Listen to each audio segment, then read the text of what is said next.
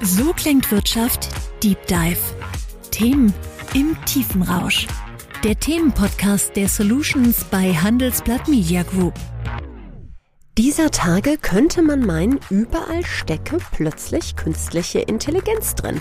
Denn jedes Unternehmen, das etwas auf sich hält, arbeitet plötzlich an eigenen Anwendungen und verkündet dies gerne, gefragt oder ungefragt, in der Presse, in Blogs oder sozialen Netzwerken. Wenn man nachbohrt, wird es dann aber oft doch etwas leiser. Vieles scheint dann doch noch nicht reif für den großen Wurf oder aber entpuppt sich als gar nicht so revolutionär wie gedacht. Immer öfter hört man daher etwas hämisch aus der Entwickler-Community, dass nicht gleich jede optimierte Excel-Tabelle eine KI-Anwendung ist. Und auch das Fraunhofer Institut veröffentlichte unlängst einen Artikel mit dem Titel KI, es ist nicht alles Gold, was maschinell lernt. Wir stellen heute also mal Fragen, die mitten im Hype gar nicht mehr gestellt werden. Nämlich, wann ist eine KI wirklich eine KI und wo hat diese weiterhin ihre Grenzen? Mein Name ist Jessica Springfeld und ich freue mich auf meinen Gast, Markus Eisele. Er ist Developer-Stratege bei Red Hat, heißt, er hilft Kunden und Entwicklerteams effektiv Software entwickeln zu können. Herzlich willkommen, Markus. Einen wunderschönen guten Tag.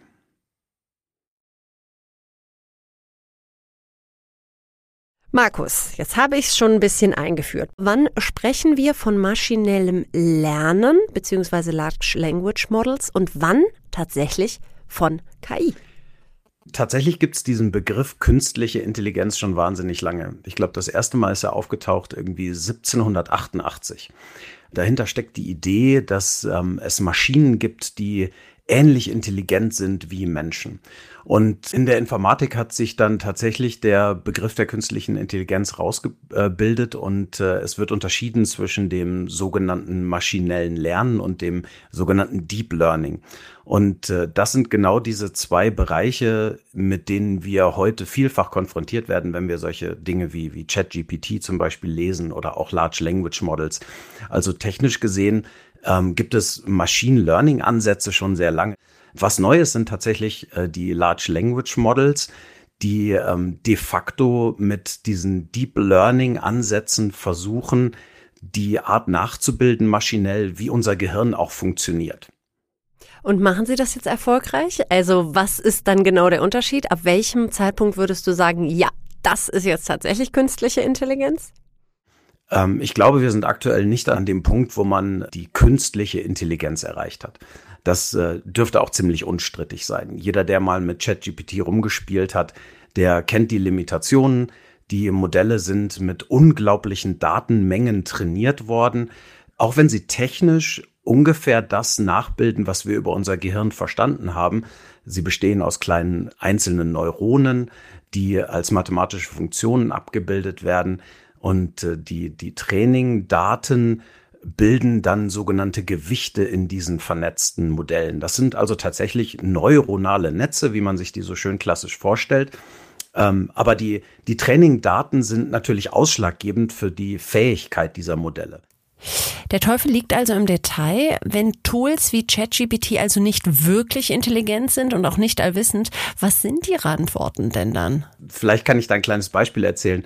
Äh, natürlich sind meine Kinder auch hin und wieder mal im Homeoffice und äh, es kam auch vor nicht allzu langer Zeit die Situation, dass meine große Tochter mich nach einer Mathegleichung gefragt hat. Und ja, ich habe auch mein Abitur gemacht und äh, habe auch mal den ganzen Kram gelernt über Funktionen. Aber irgendwann äh, muss ich dann auch die Segel strecken und sagen, ähm, ich habe keine Ahnung, was ihr da machen sollt.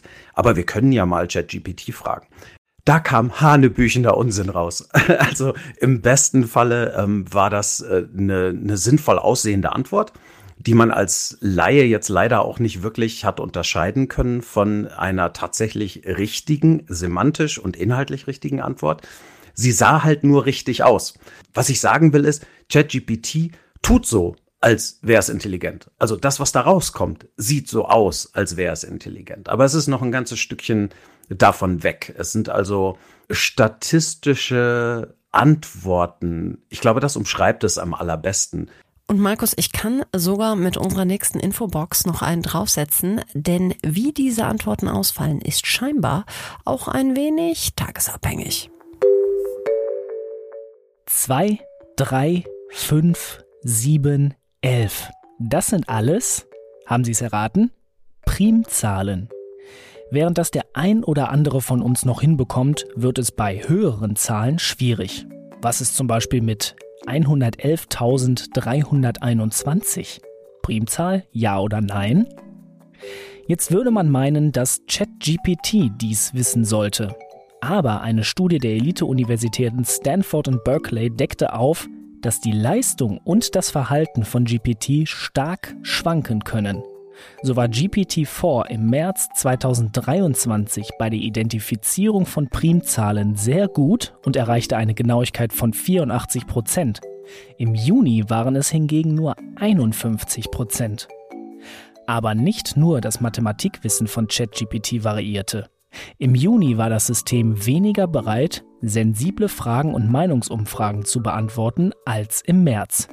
Und bei sogenannten Multi-Hop-Fragen schnitt es im Juni besser ab als im März. Grund genug, Ergebnisse weiterhin genau unter die Lupe zu nehmen und dem System keine Allmacht zu unterstellen. Der Mensch wird also noch gebraucht, Furcht ist also völlig unangebracht? Ich glaube, das ist das Wichtigste, was wir verstehen müssen aktuell in diesem, diesem ganzen Hype. Es wird, wird sehr viel diskutiert. Die künstliche Intelligenz wird mir meinen Job wegnehmen. Alles wird so viel einfacher. Ich habe neulich einen schönen Vergleich gehört, der, der glaube ich sehr treffend ist. Das war im Umfeld der industriellen Revolution 2.0, als es darum ging, dass Roboter in der Industrie ganz viele Aufgaben übernommen haben. Da wurde auch viel spekuliert, müssen wir überhaupt noch Autos selber bauen, Waschmaschinen selber bauen, äh, nehmen uns jetzt die, die Roboter alle die Arbeit weg. Und ich glaube, in genau so einem ähnlichen Umbruch befinden wir uns aktuell auch, dass wir befürchten, dass eine wie auch immer geartete Intelligenz uns alle Arbeit wegnehmen wird und wir nur noch auf dem Sofa liegen und Weintrauben essen. Aber ähm, Spaß beiseite. Am Ende des Tages ist das aktuell nicht der Fall. Im großen Stil werden wir also nicht ersetzt, aber in welchen Branchen wird KI bzw. das maschinelle Lernen denn die größten Umwälzungen bringen? Diese großen Sprachmodelle liefern für bestimmte Anwendungsfälle ziemlich überzeugende Ergebnisse. Und ähm, diese Anwendungsfälle sind relativ klar umrissen. Da wird vielfach von, von Marketing gesprochen. Was ich ähm, auch als Riesenpotenzial sehe, sind zum Beispiel Sprachinterfaces.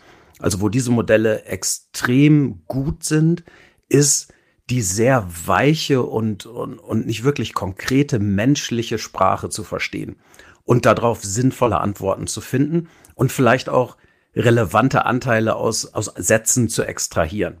Ähm, ein gutes Beispiel wäre eine Online-Buchung für einen Flug und einen Chat-Assistenten, den man dann tatsächlich füttert. Hallo, mein Name ist Markus und ich habe hier eine Buchungsnummer 5768 und äh, ich muss die bitte umbuchen. Genau in dieser sehr, sehr natürlichen Sprache formuliert, nicht hochstrukturiert, für Maschinen nahezu unlesbar. Und gerade das können diese großen Sprachmodelle sehr gut machen. Jetzt gibt es eine Entwicklersprache oder es gibt verschiedene äh, Sprachen und da ist eine 0, eine 0 und eine 1 ist eine 1, sagen wir also mal so, da ist gar nichts schwammig. Und das ist ja auch das, ähm, womit du dich in deinem Berufsalltag viel beschäftigst. Wie ist es da? Bieten Large Language Modelle gerade für Entwickler vielleicht auch Chancen? Das ist super. Genau das ist ein anderer Punkt, wo man tatsächlich auch drüber nachdenken kann, wie man solche Sprachmodelle äh, verwendet. Und zwar ganz aktuell im, im Sinne von Werkzeug, im Sinne von sie helfen, so wie sie sind.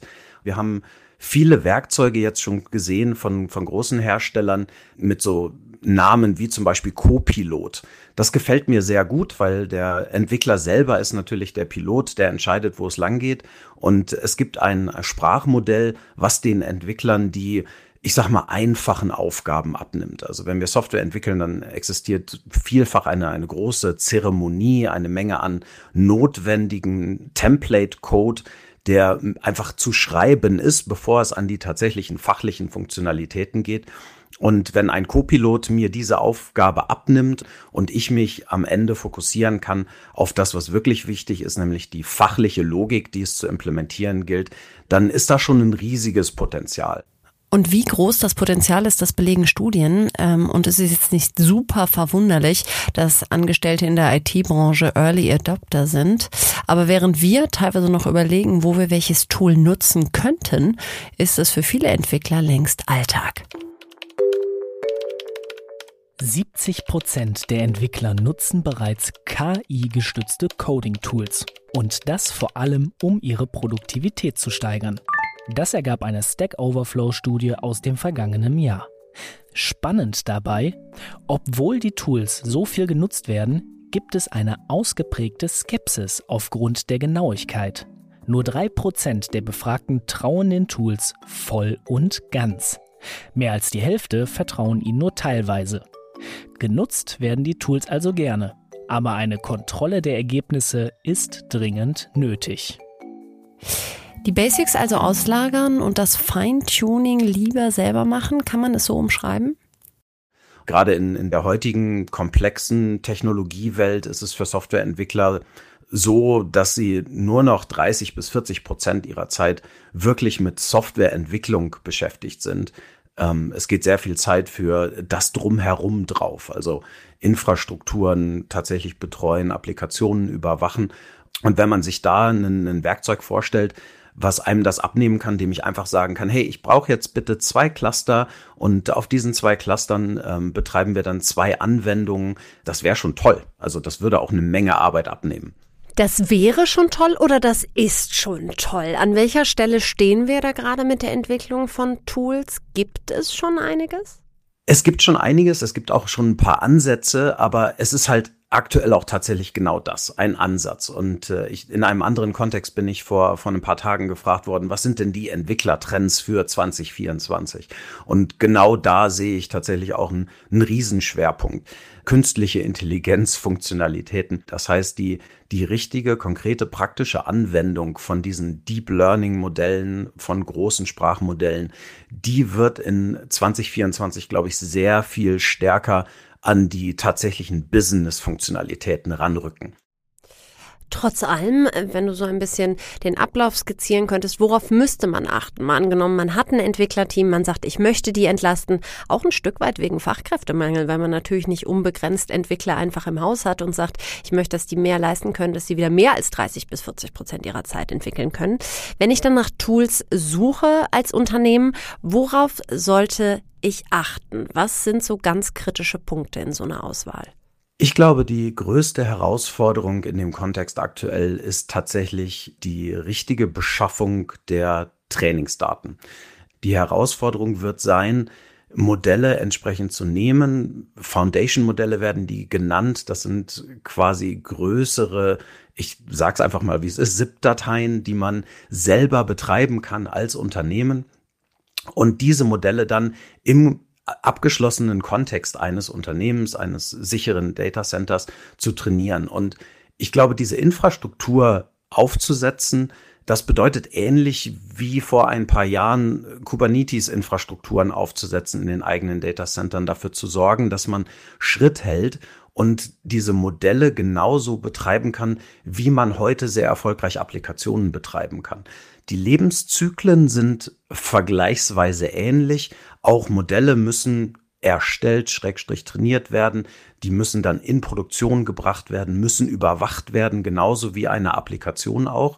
Zum Beispiel OpenShift AI als Plattform, die ähm, die Kombinatorik aus Applikationen betreiben und Large Language Models oder Machine Learning Models betreiben, ähm, tatsächlich vereint und den Firmen dann die Sicherheit gibt, äh, dass das, was sie entwickeln, auch ihren Standards entspricht, äh, im Gegensatz zu größeren öffentlichen Modellen auf internationalen Infrastrukturen, über die wir einfach nicht genug Kontrolle haben.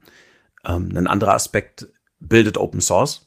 Ähm, es spielt natürlich eine Riesenrolle, ob wirklich sehr transparent ist, wie diese Modelle nicht nur entstanden sind, sondern auch wie sie trainiert wurden und mit was sie trainiert wurden.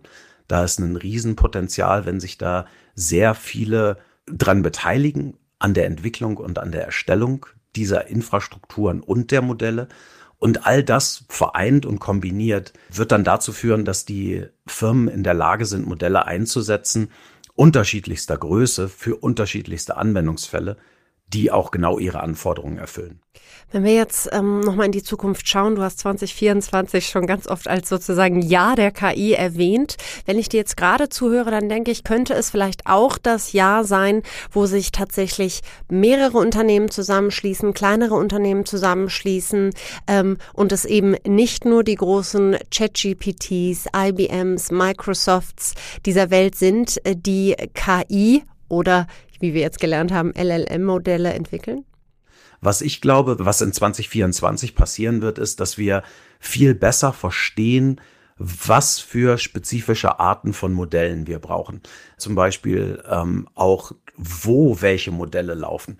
Also wenn man an sein Handgelenk guckt und Besitzer von einer so einer modernen Smartwatch ist zum Beispiel, dann kann man sich ja auch vorstellen, dass eine Spracherkennung in einem sehr kleinen Umfang auch auf einem Endgerät stattfindet. Und auch das wird eins dieser Sprachmodelle sein. Es wird dann nicht mehr large sein. Es wird dann sehr spezifisch sein für vielleicht sogar nur eine Sprache, vielleicht Deutsch, vielleicht Englisch, aber es wird sehr effektiv sein.